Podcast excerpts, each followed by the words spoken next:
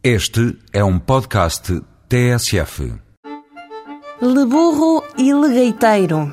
Está em mirandês o nome da atividade que vem encher traz os montes com burros e música tradicional.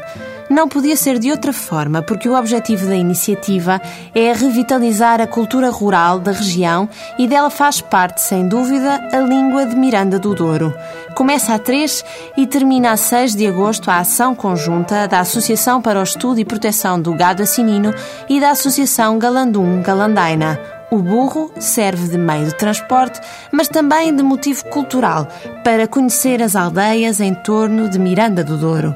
Leburro e Legueiteiro define-se como um festival itinerante de cultura tradicional.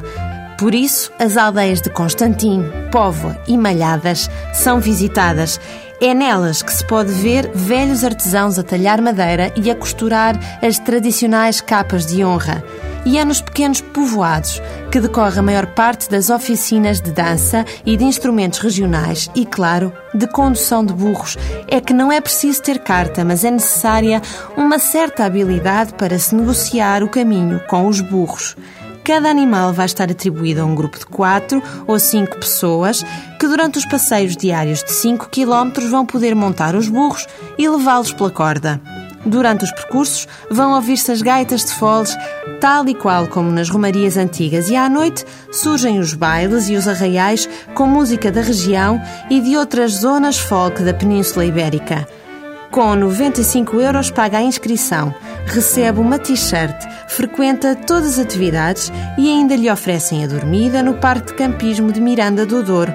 Por razões logísticas, a organização pede que as inscrições sejam feitas até ao dia de hoje, mas acrescenta que ninguém fica de fora se estiver na Casa da Música Mirandesa no dia 3 até às 21h30. Se se quiser adiantar, pode ir a www.aepga.pt.